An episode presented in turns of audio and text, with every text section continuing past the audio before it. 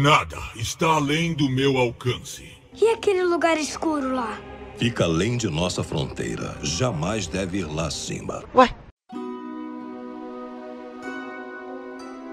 Fala, meu amigo do YouTube, tudo belezinha? Aqui é o Alésios, seja muito bem-vindo ao Universo Lúdico, e esse aqui vai ser um podcast praticamente, mas claro que eu vou encher aí a tela de coisas pra gente acompanhar juntos essa história do Império de Shurima, que era uma Noxus do passado e hoje é uma Freljord de areia, vai. O que é o deserto, se não as cinzas de meus inimigos? Então vai ser o seguinte: eu vou te contar toda a história de Shurima, desde quando foi erguido o primeiro disco solar que falhou e caiu, até os tempos atuais, com as cartinhas do Legends of Terra, e no meio disso eu vou colocar um pouco de ensaio, um pouco de opinião, ponderações, análises que eu tive ao longo desse roteiro, tá?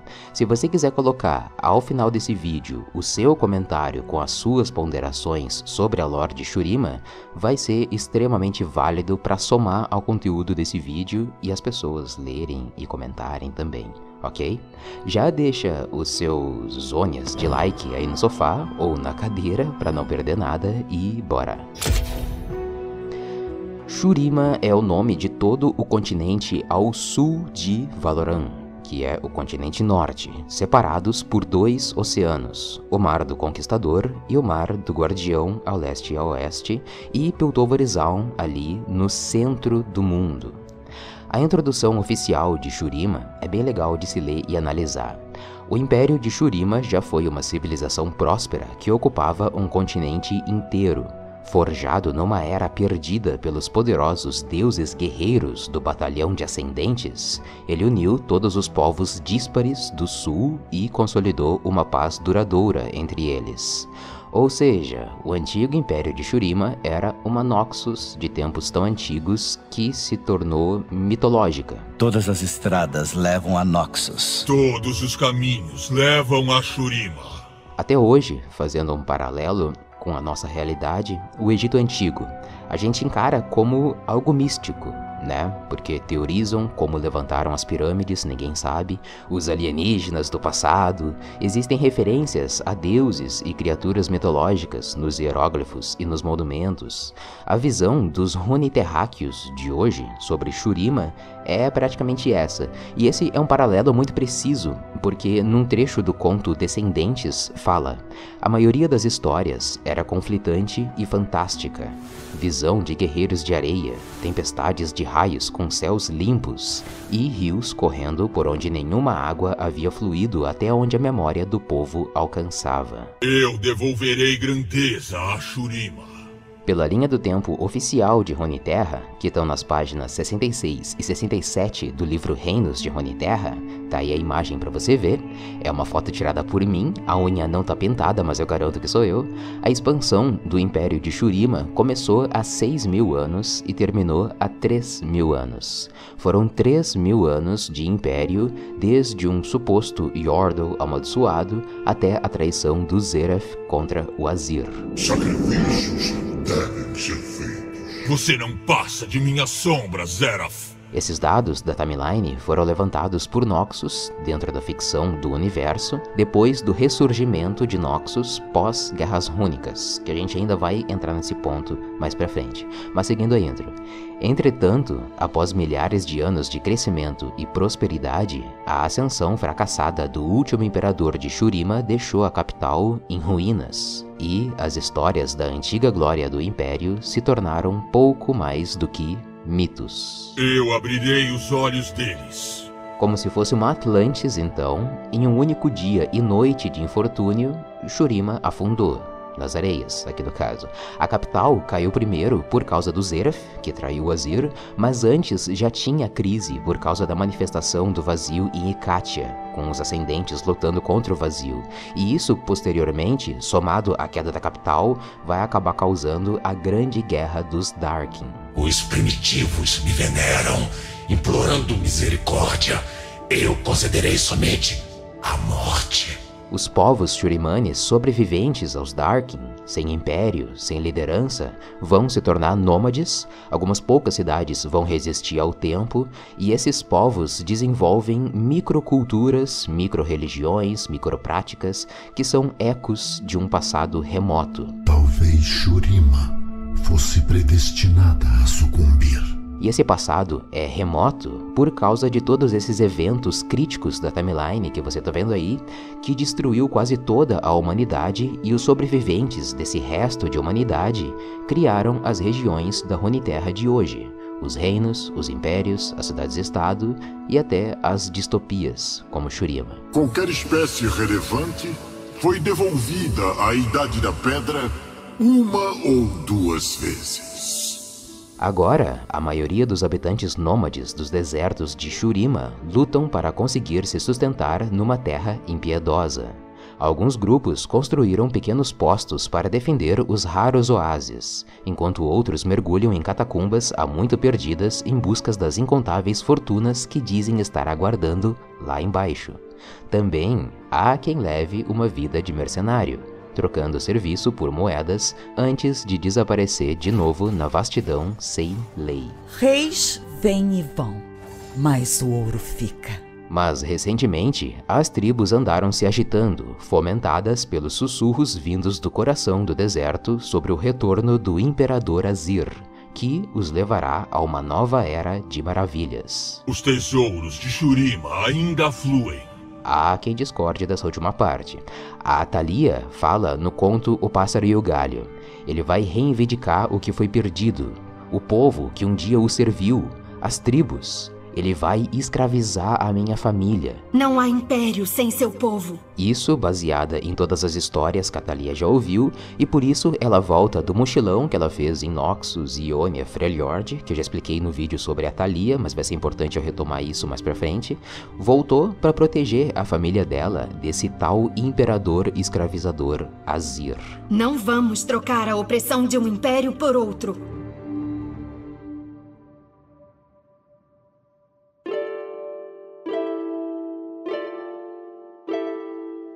Para entender a ascensão de um império no continente de Shurima, ou seja, um disco solar para todos governar, a gente precisa entender a história das primeiras civilizações que povoaram Runeterra. Foi no evento conhecido como Grande Diáspora Ocidental, colonos das terras esquecidas do leste distante lá para onde fica a terra do Viego, chegaram aos litorais de Shurima e Valoran, trazendo consigo conhecimento e sabedoria milenares. Veja você que essa Runeterra que a gente conhece hoje começa do outro lado do planeta com uma Runeterra ainda mais antiga. Mais tarde, os descendentes desses imigrantes estariam entre os líderes das maiores civilizações que habitaram Runeterra. Ah, os humanos! Sempre tropeçando entre os dois pontos do cataclisma.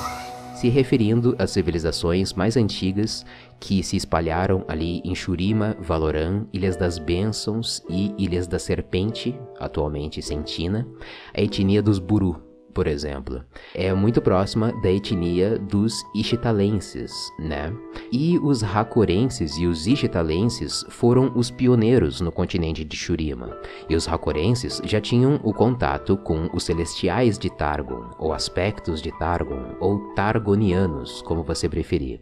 Já tinham os avatares desses aspectos, os Pantheon, as Leona da época, e eles estavam procurando alianças para uma guerra futura. Esse mundo tem a chave para a ruína de Targon. Entre várias tribos imigrantes vivendo de uma maneira meio bárbara que se assentaram ali por Shurima, como os Barbai, Kitaon, Zagaia, Yeshej, Nassaj, a tribo Faraj, ocupante do deserto de Sai Faraj, ali pertinho de Targon, não sei se foi por conveniência então, eles foram contemplados pelos celestiais, ganhando de presente o projeto disco solar, digamos assim.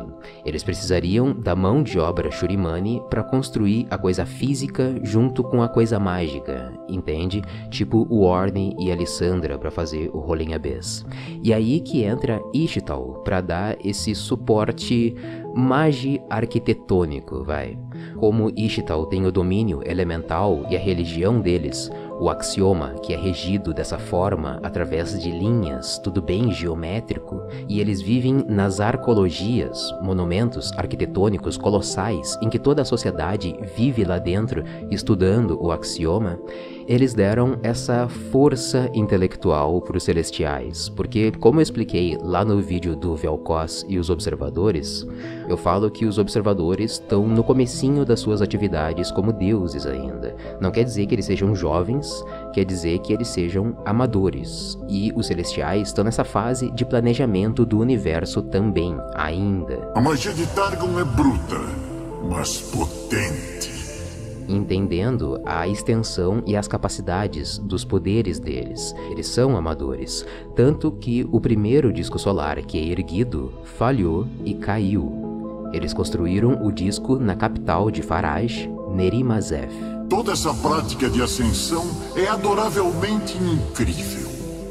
Igual a um gatinho aprendendo a andar. Mas agora é que a historinha fica ainda mais interessante, porque toda fonte de conhecimento para se construir o disco solar veio do Aurelion Sol. Um sol é um poder celestial inimaginável.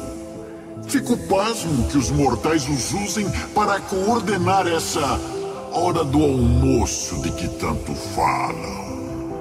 O Assol é o criador de estrelas, pai dos celestiais, que são estrelas e constelações, e uma filha dele, o aspecto do Sol, brilhou tão forte que chamou a atenção do dragão para Runeterra. Até mesmo dragões admiram o Sol. O Sol? Este Sol? Oh, querida, este Sol está fora de seu eixo. Isso me enlouquece fazeras. Ah, tá. Não percebendo que se tratava de uma armadilha, os Targonianos, ou Celestiais, ou Aspectos, deram para ele de presente, por veneração, um colar de gemas estelares com runas misteriosas. Quando ele vestiu o colar, ativou um encantamento poderoso e, a partir dali, ele foi obrigado a se submeter aos caprichos das suas filhas rebeldes. Ou então, as outras filhas, outras estrelas, morreriam. Somente quando a escuridão dominar os céus, Targon perceberá a própria tolice. Foi bem isso que eles fizeram. Os filhos do Aurelion Sol colocaram ele na coleira, fazendo outros filhos de refém através do encantamento das gemas na testa dele. Inclusive, esse Aurelion Sol que a gente joga no LoL. Digo, que ninguém joga no LoL, né? Ele é esse Aurelion Sol desse tempo, preso em Targon pelas gemas estelares, nerfadaço, Entende o que eu quero dizer? Sempre que acredito ter completado meu trabalho, acabo por voltar aqui, sob este sol. Estudando e explorando o poder celestial da Aurelion Sol, os aspectos projetaram o primeiro disco solar, o objetivo desse disco era unificar toda Shurima numa aliança Targon Shurima Ishtal, seja pela força, porque eles escravizaram muita gente, seja pela conversão religiosa. E o batalhão de ascendentes seria a representação dessa força religiosa, dessa divindade que os Faraj teriam para converter outras tribos. Lealdade não é conquistada é comprada. Aquelas tribos que eu citei lá atrás, por exemplo, não vou falar aqui de novo, perduraram até hoje porque se aliaram à veneração ao invés de resistirem, por mais que depois da queda do império eles acabem se tornando nômades, mercenários e tal. Ishtal desempenhou papel fundamental na criação do primeiro ascendente, a Setaka, a rainha dos ascendentes, que punhava a Shalikar, e pelo menos um desses ascendentes é Ishtalense. Toda essa força unida, Targon, Shurima e Ishtal, para mais tarde lutarem contra forças extraplanares que ameaçam a vida de Runeterra. Condenação iminente. Empolgante, não acha? E percebe que esses ascendentes foram criados durante o primeiro disco solar, mas aqui é uma parte da história que é bem embaçada e abre brecha para teorizar. Eu vejo um universo drenado de sua luz e calor, no qual nem mesmo uma história sobreviverá. Uma das coisas mais interessantes sobre o reino celestial, que é todo o cosmos do universo de Runeterra, como fonte mágica de vida que realmente é, porque assim como lá no topo de Targon existe uma nascente mágica, muito possivelmente criada pela Soraka, que desce como uma cascata de águas curativas, de águas verdadeiras, um termo que ainda vai ser mais desenvolvido pela Riot no futuro. Essa mesma fonte mágica desce e se espalha por Shurima através do disco solar, formando o Oásis da Aurora ou Oásis da Alvorada, depende da tradução aí, no meio do deserto e trazendo vida ao deserto. Por isso, o oásis também é conhecido como a mãe da vida. O mundo é um deserto. Eu sou o oásis.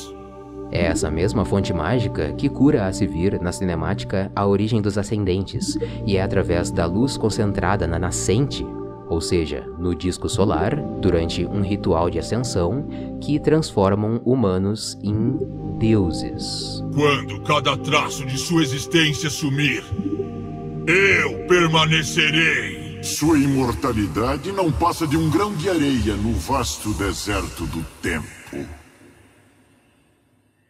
Ah, tá. No conto Alvoreceres Gêmeos, o Assol já foi capturado pelos aspectos e ele começa a ver o tempo passar em Runeterra, começando pela barbárie, quando os Faraj escravizaram os outros povos Shurimanes, até a construção do primeiro disco solar. Humanidade.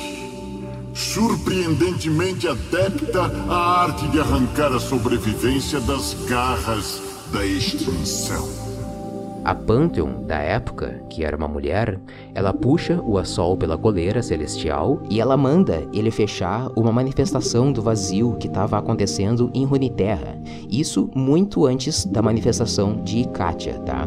O Assol se liberta do encantamento das gemas, ultando nessa abertura do vazio e levando a Pantheon junto nessa ult. Sobreviva a isso e então conversaremos.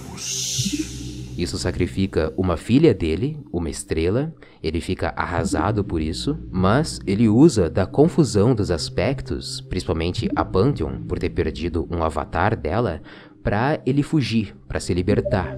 Pelo menos parcialmente, porque é citado no conto que só um pouco dele está livre agora.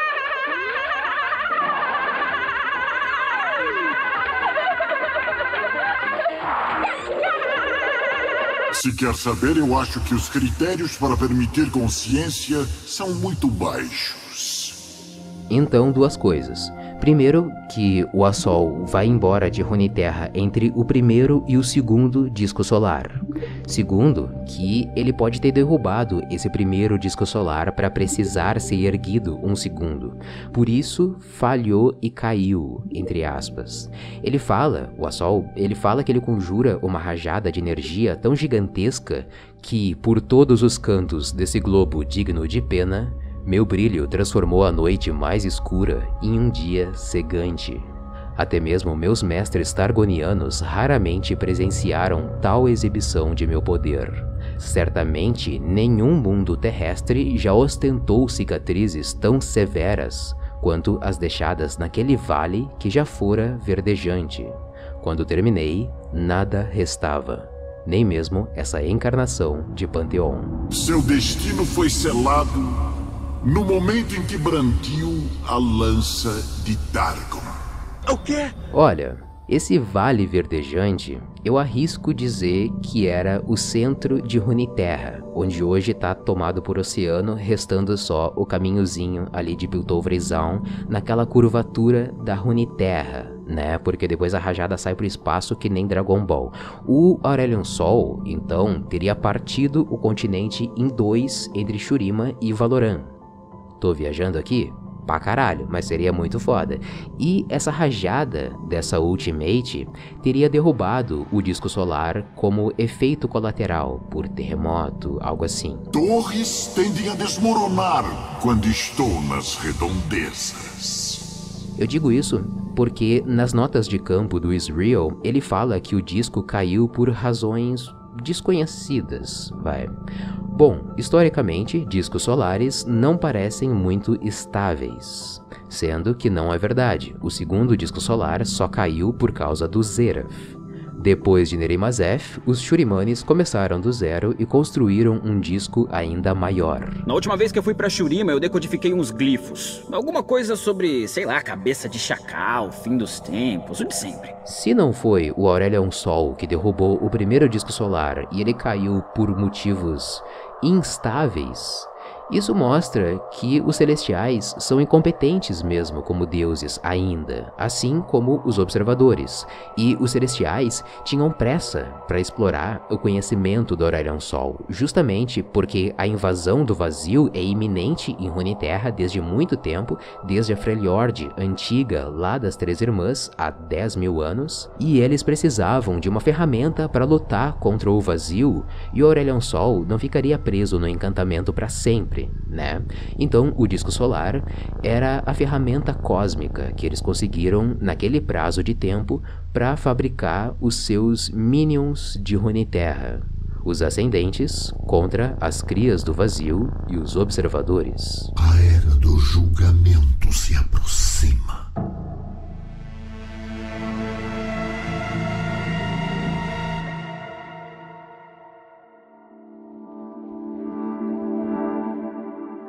Shurima imperou, sem manifestações do vazio relevantes e sem perder o controle também das suas tribos, durante 2500 anos, até que um dia uma cidade se rebelou, Ikatia. Avancem e eles vão se ajoelhar. Eles o respeitarão ou morrerão.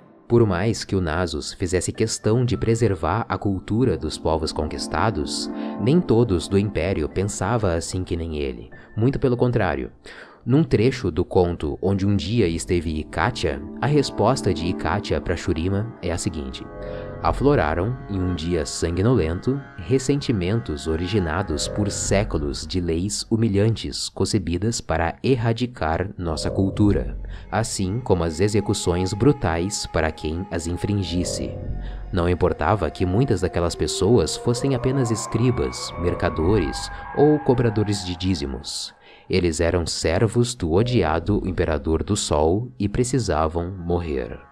Ainda no outro trecho, é dito que a Imperatriz do Sol, de milênios atrás, dentro desses 2500 anos de império, ela proibiu Ikatia de reerguer os muros que foram derrubados durante a conquista de Ikatia, ficando ali como um símbolo da derrota de Ikatia perante o Império do Sol. Areia e sangue! Tudo isso é nosso! Mas Ikatia era um povo que tinha magia bem desenvolvida. O líder deles era chamado de Mago Rei, e os sacerdotes de Ikatia estudaram essa força extraplanar escondida muito abaixo da areia.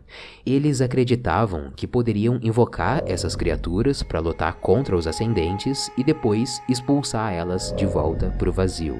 Já avisei que vai dar merda isso. Ó, oh, Jax. Ordens são ordens. Psyjax, Kyle Hinks, Kohari e Katum é o nome completo do Jax. Pronto para a batalha. Ele é um dos únicos Icatianos sobreviventes depois da merda que vai acontecer. Ele era líder da guarda desse Mago Rei e defenderia o Mago Rei e os sacerdotes enquanto eles invocavam o vazio. Se você é antigo aqui no universo lúdico, tudo que vai acontecer aqui nesse capítulo, a queda, você já deve ter visto em Darkin, Origem, Ascensão e Queda, tá? Mas muita informação preencheu lacunas e vai ser bem bom recontextualizar.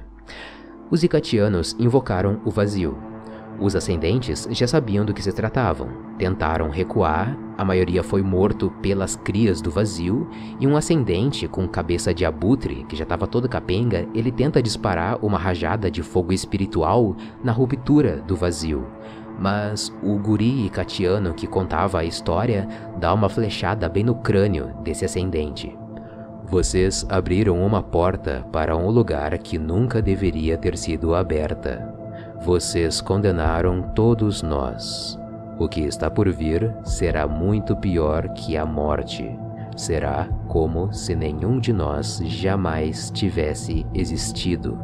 Disse o ascendente antes de morrer, ou cair no oblívio. O oblívio aguarda. A partir daí, E Katia é tragada pelo vazio e o Jax, como ele estava num posto avançado da cidade, ele viu a desgraça toda acontecer de longe e fugiu. Não, fugiu não. Ele fez uma retirada estratégica para uma revanche no futuro. Surpresa! Eu voltei. Outros soldados e magos fugiram também e alguns não quiseram fugir e decidiram cair no vazio do esquecimento como esse menino que eu prefiro não citar o nome. Eu sabia que você faria isso. Então, entre 2500 e 2000 antes de Noxus, os ascendentes lutaram contra a manifestação do vazio em Ikatia. O mago ascendente Horok, aquele da lâmina ínfera, que hoje porta o caçadin e que dá o poder para ele ultar, ou seja, se teleportar a curtas distâncias, como o Israel também faz,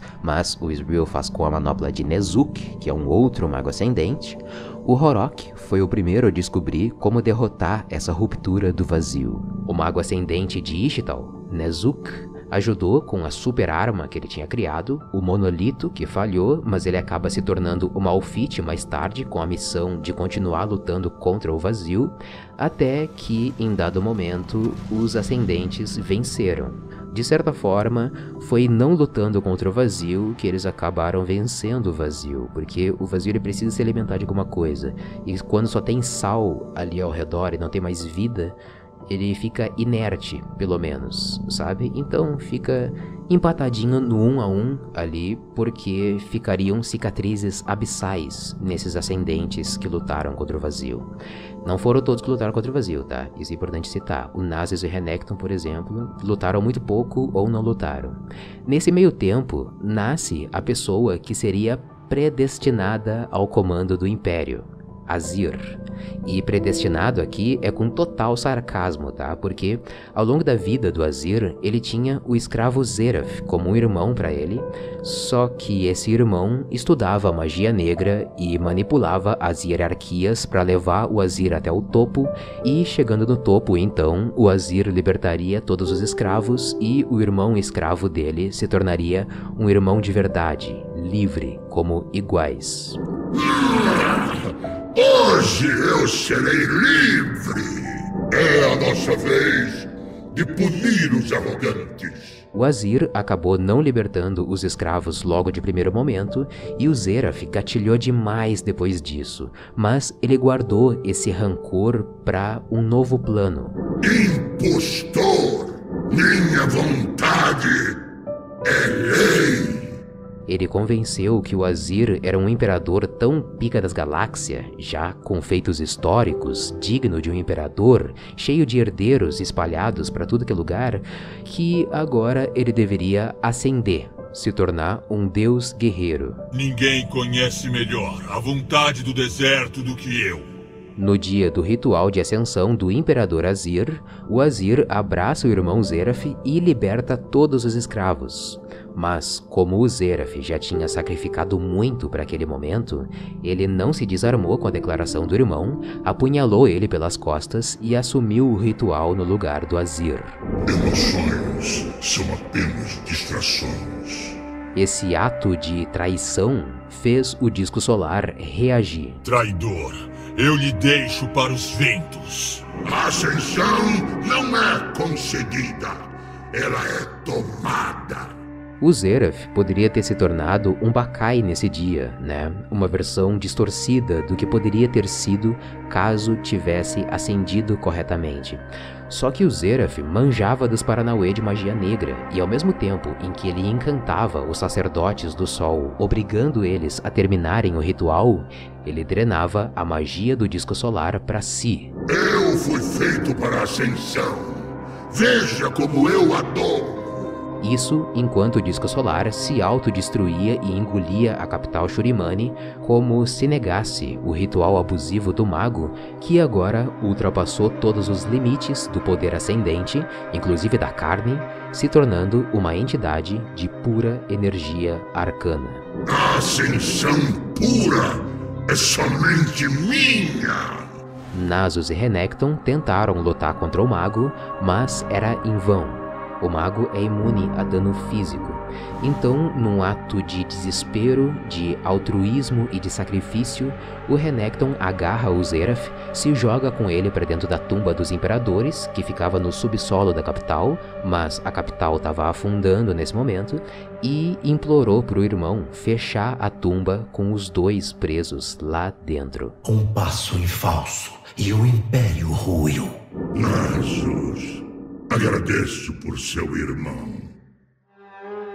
A partir disso, vem o Sol Natus, auto-intitulados pelos ascendentes sobreviventes ao vazio e à queda do Império, cheios de cicatrizes psicológicas e desolados por perderem a liderança do Império. Eu lutei contra o vazio, mas agora eu aceitaria de braços abertos. Eles discordavam entre si sobre uma liderança e até a visão política ideal a partir dali e entraram numa guerra. Cada um fez o seu feudo bárbaro, onde a maioria dos humanos que serviam a eles eram escravos, não era por devoção, e nessa guerra entre Sol Natus, a maioria modificou a própria constituição para essas quimeras de carne e metal. O paraíso, os céus infinitos que se entrelaçam uns sobre os outros. Onde estarão eles agora? Foi essa reação em cadeia desde Ikatia que fez os humanos não reconhecerem mais esses ascendentes como deuses, mas sim deuses caídos. Darkin. Onde antes eu era esplêndido, agora estou deformado, remendado com materiais grosseiros. Mas esta abominação de carne e osso serve bem aos meus fins mortíferos. A essa altura, o Nasus também estava desolado, mas o foco no amor do irmão, no sacrifício, no arrependimento daquele sacrifício que o irmão teve que fazer, fez o Nasus sair dessa treta toda.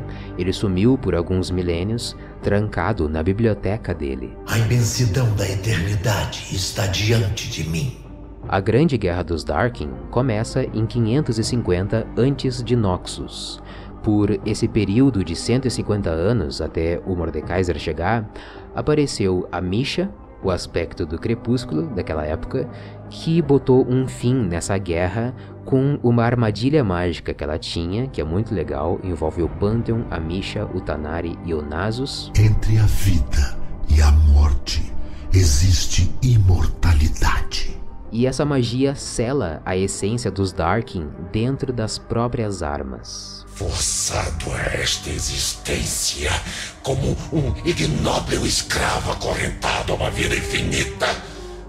Me transformarei em uma besta e me alimentarei de sua destruição até que lamentem para sempre o meu nascimento profano. Ela faz isso usando a Shalikar, que era a arma da rainha Setaka, e ela também é uma chave. E por isso, no futuro, a Sivir vai ser a chave para a reascensão do Império. A ascensão é um problema. Eu sou a solução.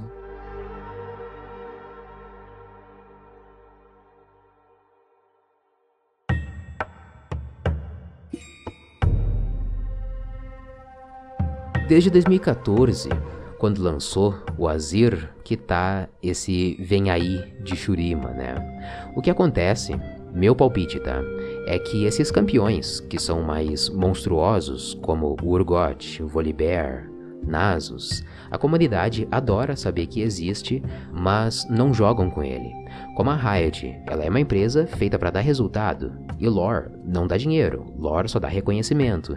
Então, realmente demora um pouquinho mais, entende? Até porque o LoL não é focado em lore. Precisou de um outro jogo focado em lore, como o Legends of Runeterra, para daí vir a pretensão de desenvolver um MMORPG de Runeterra, por exemplo. Me diga, o que acontecerá com Shurima? Eu estudo a história, mas devemos escrevê-la. Mas se a gente quiser contextualizar e colocar um migué de lore aí para poder passar pano, a gente pode dizer que o Azir ele não levantou a Shurima logo de cara, foi um trabalho que levou algum tempo para ele construir, tanto que aparece essa imagem do Azir que eu acho muito bonita, que é ele vendo a, o disco solar caído, né? A Shurima toda caída. Então ali deve ser o start do trabalho dele, tá ligado? Eu sou a alvorada de Shurima. E daí leva-se alguns anos até que todos os rumores se espalhem por Shurima e fora de Shurima até chegar lá na Thalia para que todo mundo faça essa peregrinação para a capital Shurimani e servir ao Azir. Shurima, seu imperador retornou. Nosso líder abençoado caminha entre nós! Nesses 1500 anos de distopia Shurimani, a maioria das tribos voltaram a se tornar bárbara, eles mantiveram a escravidão, as últimas palavras do Azir acabou não influenciando em nada na história. Muitos nômades viajam em Durmons, que são uma mistura de basilisco com olifante, eles são cidades ambulantes. Alguns viajam em escalaches, que são esses dromedários bem altos. Algumas cidades perduraram, como Nashramai, Belzum, Urzeres e até Oxeravazão, que antes era um posto avançado de Shurima, acabou se tornando Piltoverizão. Noxus está ocupando parte de Shurima agora, casamentos já foram feitos, fazendo alianças entre Noxianos e Shurimanes, manifestações do vazio relevantes tem a oferenda que o profeta Malzahar fez, que engoliu a tribo da Caixa. Já tem vídeo da Caixa aqui no canal, mas foi por causa do Malzahar que ela surgiu como um campeão, né? E tem também os túneis e a toca da Rek'Sai. Ela fica no deserto de Saikalik, ali pertinho de Ikatia, se alimentando dos nômades desavisados e gerando a prole dela, o Zer Sai, que não tem uma forma definida, tá? Porque eu já vi conto falando que eles são do tamanho de cachorros, tipo aqueles Voidlings do Malzahar e da login screen da Kaisa, da cinemática também, mas tem no Legends of Runeterra um verme púrpura, que também é um Zersai. O Zillian sobreviveu a Ikatia porque ele conjurou uma magia cronomante que colocou a torre dele em estase, os alunos dele hoje estudam as crias do vazio e como Zillian é o Doutor Estranho de Runeterra, vai. Ele viaja entre as linhas temporais, procurando por uma linha em que o vazio não vença no final, não seja o apocalipse. Ele criou esses Relolog, Relologe, não sei, que são guardiões que despertam na hora marcada pelo Zillian, porque ele já sabe quando aquela ruptura do vazio vai se manifestar, porque ele viveu isso inúmeras vezes. O caminho é sempre o mesmo. Não me lembro deste lugar. Mercenário é a profissão mais arriscada, mas também proporcionalmente recompensadora em Shurima. Você tem um problema, eu tenho um preço. E não é como se tivesse muita oportunidade. A Sivir teve os pais assassinados pelos Kitaon, uma daquelas tribos que eu citei lá atrás, não vou repetir aqui, e por consequência se tornou mercenária. Um dia, a hierofante da cidade de Zureta, uma sacerdotisa chamada Radia Nedjen, não vou repetir, ela se autodeclarava descendente da ascendente Setaka, a rainha dos ascendentes, e contratou a Sivir para procurar a Shalikar pelo continente, a arma da Setaka. Quando ela encontrou, a Sivir decidiu que ficaria com a arma e não tem quem tirasse dela, nem mesmo deuses. Essa vai ser uma ironia interessante do destino. Tenha cautela, a tumba esconde muitos perigos. Uhum. Eu tomo cuidado. Eu não quero entrar em detalhes muito específicos de cada campeão aqui, até porque cada campeão merece um vídeo só para ele, mas esse lance da Sivir ser a chave da reascensão de Shurima tem toda uma questão de destino manipulado aí. Quem tá manjando bem disso é o Nasus, porque ele também é um mago ascendente, como vários outros ascendentes que eu citei aqui que são magos, né? Além dele ser um estudioso, um curador das areias, um cara que guarda a história de Shurima com ele, ele tem essa tal antropomancia. Antropomancia. A divinação nas. Muitas almas são guardadas pelo Nasus, inclusive tem Bakai que auxiliam ele nisso. O que advém da ganância dos mortais? Punição, se eu servir de exemplo. Seguimos por caminhos percorridos há muito tempo. Em outra época, tudo era nosso. Os mortais sabem o que os aguarda? Poucos sabem o que a morte e a eternidade reservam. E o Nasus tem essa clarividência do tempo, como se ele lesse o código da Matrix ao longo das eras. A imensidão da eternidade está diante de mim. Eu caminho através das eras. A roda nunca para de girar. O disco solar acendeu e o ciclo se fechou. Alguns campeões também têm essa clarividência, seja pela antropomancia, seja pela astromancia ou cronomancia, os mais primitivos, os Zillian, Rice e LeBlanc. Em algum grau de escala, cada um desses campeões tem a sua clarividência das linhas do tempo, ou destino, e calculam formas de manipular a entropia desse universo. Foi o que o Zeraf fez para levar o Azir a imperador e então trair ele durante a ascensão. Mas aí que tá a coisa mais poética dessa parte e celestial da história. Se a gente colocasse o universo de Runeterra na mesma escala que o nosso universo, que parece ser, porque se a gente vê a escala do Aurelion Sol, que é uma galáxia, ou o céu estrelado de Runeterra à noite, que são celestiais dentro do Aurelion Sol, assim como Runeterra está dentro do Aurelion Sol. Os celestiais, então, na imensidão cósmica deles, eles estão vivendo à frente do nosso tempo. Um exemplo do que eu quero dizer: o nosso Sol, para chegar aqui na Terra, leva 8 minutos. Então, ele está a 8 minutos do nosso futuro, que para o Sol é o presente dele. A gente está vivendo o passado das estrelas. Se uma estrela existisse a mil anos de distância do Sol, quando essa estrela morresse e se apagasse, a gente só ia ver a morte dela daqui a mil anos em 3021, só para você ter uma noção da escala cósmica do nosso universo.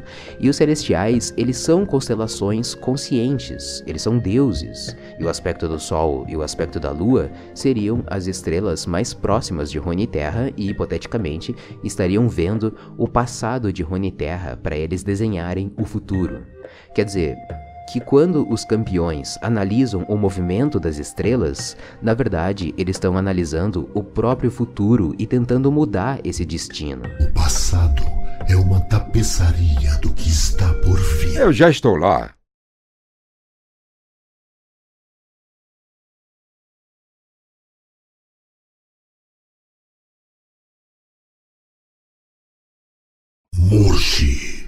Eu dei toda essa volta para explicar que o evento que parecia ser um acidente, na verdade estava predestinado.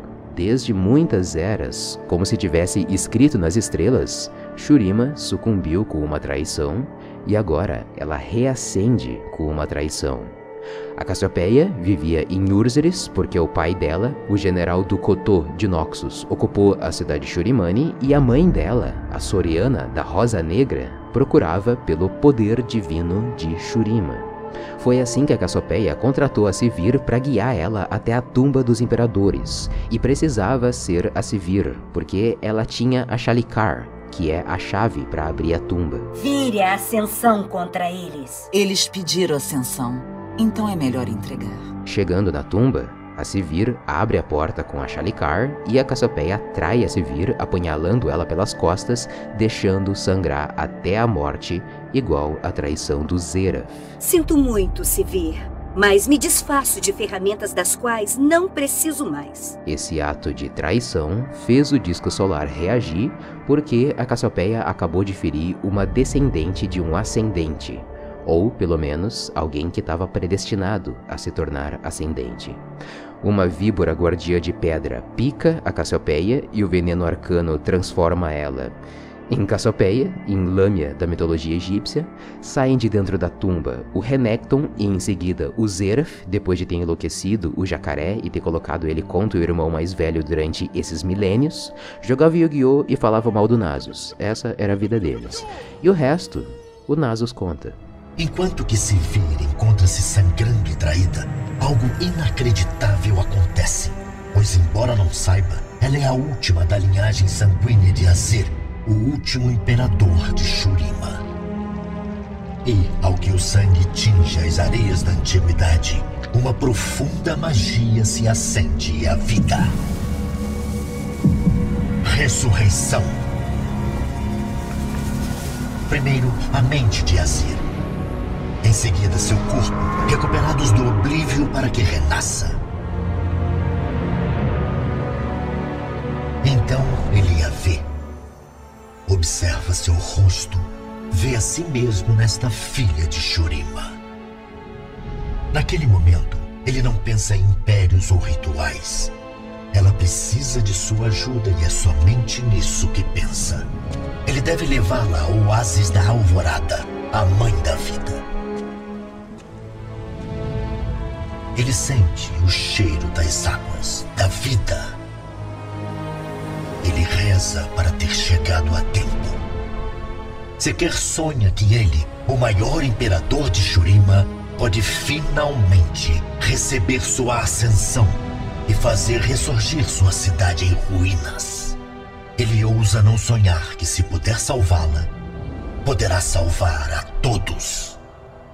Essa última parte ainda não foi revelada de por que a Sivir precisa ficar viva, ok? Pode ser que eles queiram um novo batalhão de ascendentes e a Sivir seja a primeira dessa linhagem. Nossa, seria um remake louco, hein? Ou talvez queiram ela como Imperatriz do Sol no lugar do Azir, pro Azir fazer as paradas de ascendente dele lá. Talvez queiram que ela fique viva só porque o Zeraf quer matar toda a linhagem do Azir e fazendo isso o ciclo se perderia de alguma forma, não sei. O fato é que o Nasus vai até Vekaura, uma cidade erguida de maneira bem grosseira pelos peregrinos para ser o point do comércio antes deles chegarem na capital, onde está o Azir, e o Nasus sente o cheiro de sangue descendente de linhagens nobres e então ele encontra a Sivir com a Thalia. As feridas desta terra são profundas. O chão aqui oculta um imenso poder. Nossa!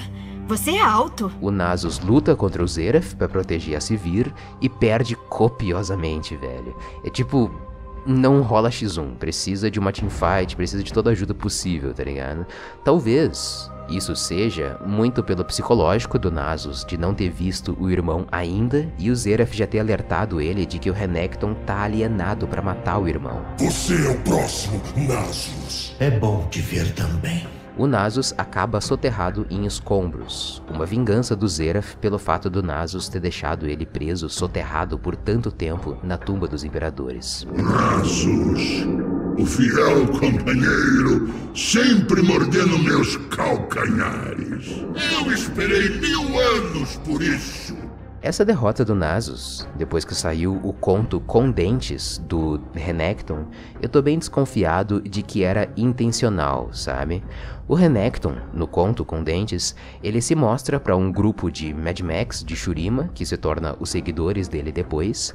Ele se mostra como um crocodiliano fraco, arcado pela velhice e com catarata nos olhos, mas durante uma batalha contra o líder do bando, ele se revela crescendo de tamanho, regenerando partes decepadas do corpo, como a mão dele que estava pendurada só pelos tendões, e ele cria tempestades de areia, feito a ultimate dele.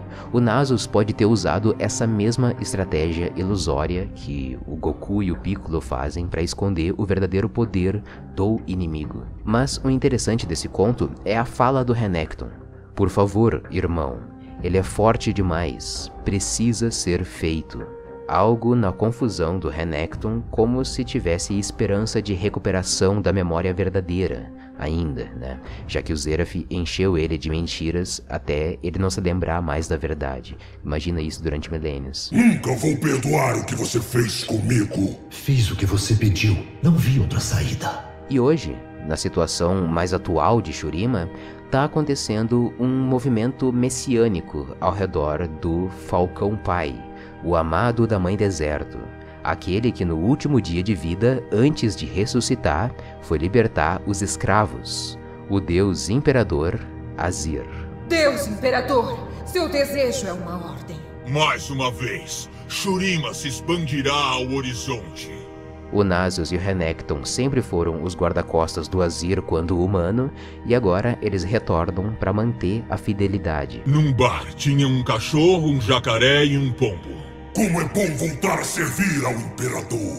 Que te ajude a lembrar quem você foi um dia. Enfim, nos reencontramos, sábio Nasus. Sim, e o tempo me ensinou ainda mais. Então, o próximo passo vai ser lutar contra o Zeraf. Azir, o garoto destinado a perseguir o sol. Zeraf, Chegou a hora de seu julgamento. Desta vez, Azir, não precisarei de surpresas para lhe derrubar. Você já falhou, Seraph. Agora deve aceitar.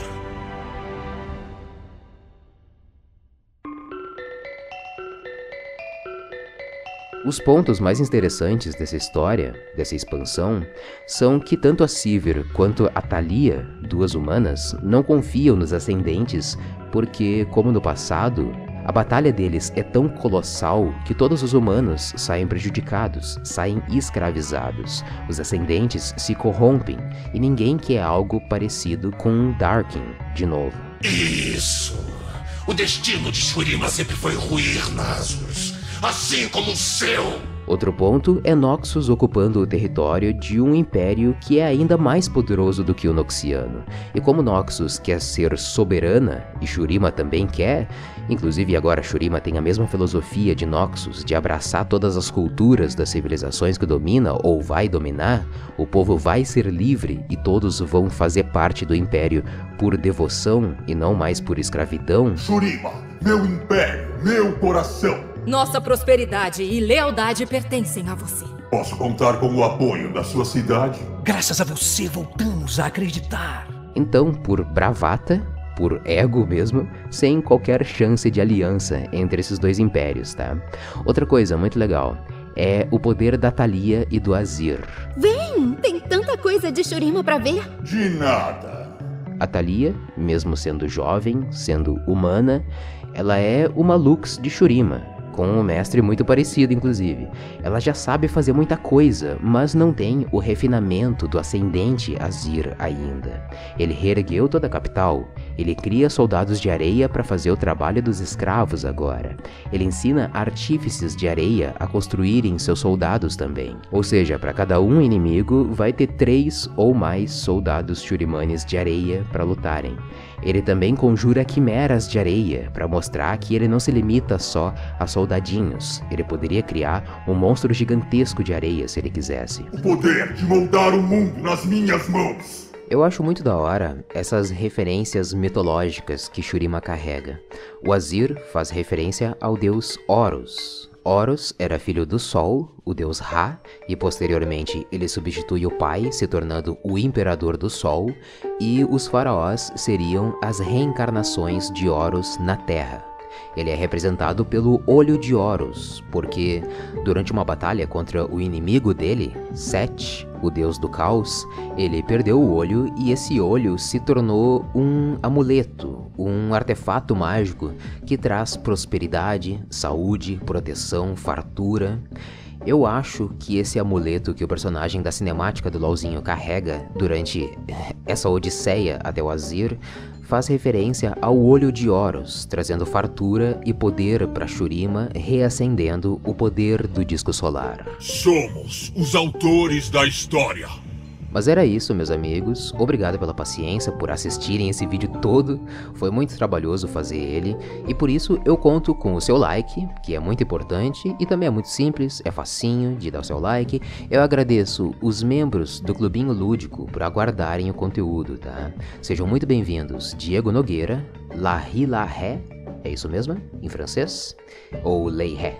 E Lucas Santos por apoiarem o canal. Eu fico por aqui. Muito obrigado por ter assistido esse vídeo, meu amigo.